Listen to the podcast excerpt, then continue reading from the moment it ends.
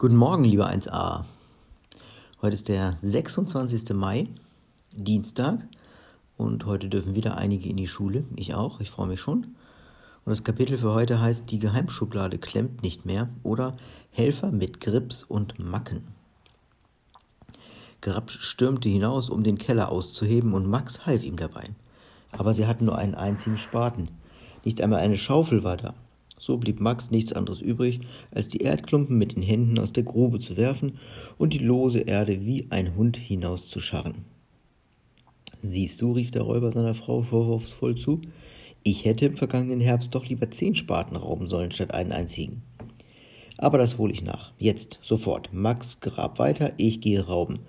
Kram mir den großen Beutesack raus, Olli. Er warf Max den Spaten zu, Max sprang erschrocken zur Seite, so dass der Spaten über Ollis Kopf in die Höhe hineinflog, in die Höhle hineinflog und dort genau gegen die Geheimschublade des riesigen Räuberschranks donnerte. Bist du noch bei Trost, du Unhold? kreischte Olli. Um ein Haar wärst du jetzt Witwer. Und der schöne Schrank. Dein Dickkopf kriegt keiner klein, sagte Grabsch, und die Geheimschublade hat schon immer geklemmt. Ich hab sie nie aufgekriegt. Olli ging zum Schrank und besah sich den Schaden. Tassilo, rief sie, die Schublade lässt sich öffnen. Das wollte Grabsch nicht glauben. Er kam und beugte sich über die offene Schublade. Auch Max interessierte sich für dieses Wunder, und so stießen sie alle drei vor dem Schrank mit den Köpfen zusammen. Da ist ja Geld drin, staunte Tassilo. Scheint, als ob's mein Vater oder mein Großvater da hineingestopft hat. Und als er es dann wieder rausholen wollte, hat die Schublade geklemmt. Oder er hat's vergessen. Was ist schon Geld? Olli zählte mit flinken Fingern. Sie bekam 15.650 Mark zusammen. Jetzt brauchst du nicht zu rauben, frohlockte sie. Jetzt kannst du kaufen. Kaufen? knurrte Grabsch. Am helllichten Tag in Juckenau herumlaufen? Was meinst du, wie sich die Polizei auf mich stürzen würde? Stimmt, sagte Max, das ist zu riskant. Ich werde einkaufen. Olli war von dieser Idee begeistert, aber Grabsch warf sich missmutig auf einen Stuhl, dass es krachte. Ich hab doch gerade solche Raublust, maulte er. Die soll jetzt so verpuffen? Dann raube ich wenigstens einen Zimmermann. Den kann man nicht kaufen. Ich glaube, ich hab schon einen, sagte Max. Mir ist der Anton Specht eingefallen. Der war mal der beste Zimmermann aus dem ganzen Juckener Ländchen. Und im Juckener Männerchor, Harmonie, war er auch. Eine Prachtstimme, sage ich euch. Wenn der sang, hörte man's bis Juck am See. Aber im vergangenen Jahr ist ihm ein Balken auf den Kopf gefallen. Da hat er seine Stimme verloren. Oh, der Arme, rief Olli. Und seit der Zeit hat er eine Macke, sagte Max. Wenn er in die Nähe von Holz kommt, muss er daran herumschnitzen. Und wenn's ein Kleiderständer oder ein Küchenschrank ist. Deshalb hat ihn seine Baufirma entlassen. Jetzt lungert er den ganzen Tag in der Stadt herum und schnitzt an den Parkbänken, bis ihn der Parkwächter wegjagt. Wer da keine schlimmeren Macken hat als die, meinte Grabsch, könnten wir ihn hier schon gebrauchen. Gut gebrauchen. Aber ob er kommen will, fragte Olli. Zum Räuber Grabsch, den alle fürchten.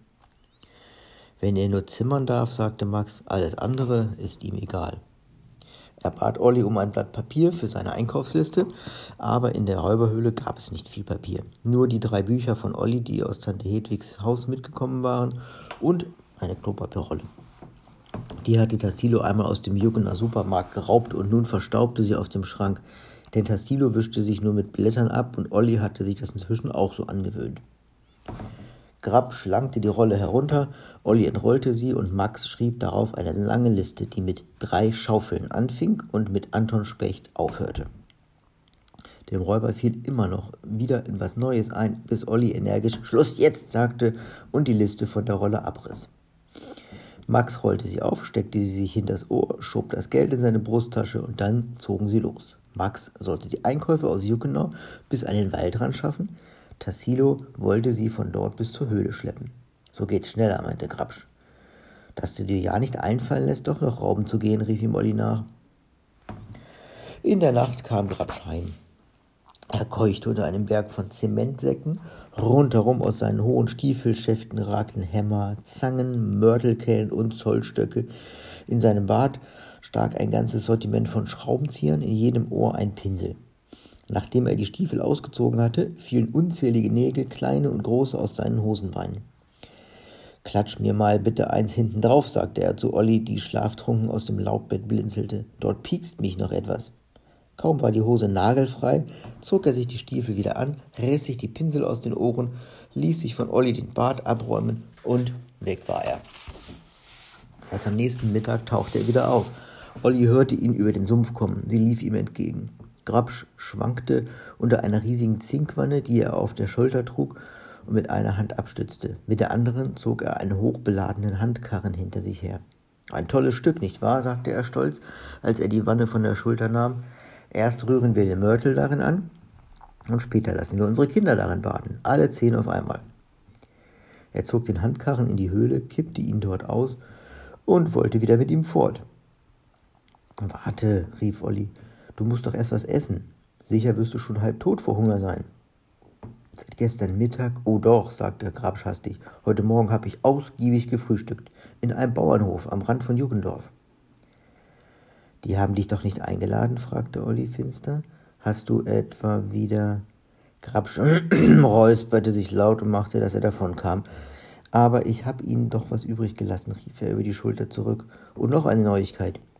Die Juckenauer Polizei hat jetzt einen Hubschrauber. Olli war wie vom Donner gerührt. Einen Hubschrauber. Damit konnten die Polizisten über dem Wald herumfliegen und heruntergucken. Tassilo, rief sie hinter ihrem Mann her. Dann können wir doch kein Haus bauen, das sehen die doch von oben. Warte nur ab, rief er aus der Ferne. Ein Hubschrauber kaufen ist eine Sache, mit ihm klarkommen eine andere. Am nächsten Vormittag kam Grabsch todmüde heim. Sechsmal war er nun hin und her getrabt. Vom Waldrand bis zur Höhle braucht man etwa drei Stunden. Dazu kam, dass der Räuber ein gewaltiges Schwein auf dem Rücken schleppte. Er, es grinste, hatte ein vierblättriges Kleeblatt im Maul, einen Schlitz im Rücken und war aus Ton. Olli kannte solche Schweine gut. Sie stammten aus der Sparschweinfabrik Fleiß und Preis AG in Juckenau, in der sie früher gearbeitet hatte. Und dieses Schwein, das allergrößte, das je in der Fabrik hergestellt worden war, hatte seit Jahren im Fenster der Juckenauer Bank gestanden. Entschuldigung. Jeden Tag, wenn sie dort vorbeigegangen war, hatte sie es angegrinst. Besonders die beiden rosa Nasenlöcher auf dem Rüssel kannte sie genau. Die hatte sie nämlich selber mit dem Pinsel draufgetupft. Tassilo schrie sie, hast du etwa die Bank ausgeraubt? Schrei doch nicht so, knurrte Grabsch. Dort im Fenster ist es ja doch nur verstaubt. Hier aber können unsere Kinder damit spielen. Darauf reiten zum Beispiel. Schaff's weg! Ich will's nicht sehen, rief Olli. Schmeiß es in den Sumpf. Verstört trug Tassilo es hinaus und stellte es hinter der Höhle in den Wald. Nein, in den Sumpf sollte er es nicht werfen, nachdem er sich drei Stunden lang damit abgeschleppt hatte. Er hatte es unterwegs richtig lieb gewonnen. Gewiss würde es sich irgendwann irgendwie verwenden lassen. Mit Tassilo war auch Max gekommen, der diesmal den Karren gezogen hatte. Der Karren brach fast auseinander unter einem Berg von Äxten, Hobeln, Sägen, Türschlössern, Bohrern, Pfeilen Klinken, Riegeln, Haken, Tischlerleim, Farbeeimern. Und dahinter, schwitzend unter einer mächtigen Leiter, tauchte noch ein Gesicht auf. Ein rundes, freundliches, mit Lachfältchen. Anton Specht, der Zimmermann. 4610 Mark sind noch übrig, sagte Max und wollte Grabsch einen Packen Geldscheine reichen. Der aber winkte ab und sagte, was soll ich damit? Behaltet das Zeug, wenn ihr damit etwas anzufangen wisst. So, das war das Kapitel für heute. War ein langes Kapitel. Morgen heißt das nächste Kapitel Olli haut ab. Uiuiui, was ist denn da los? Na, da bin ich ja dann mal gespannt. Gut, dann wünsche ich euch allen einen schönen Tag und freue mich jetzt gleich, wenn ich gleich in die Schule fahre und die nächste Gruppe sehe. Und bis morgen. Tschüssi.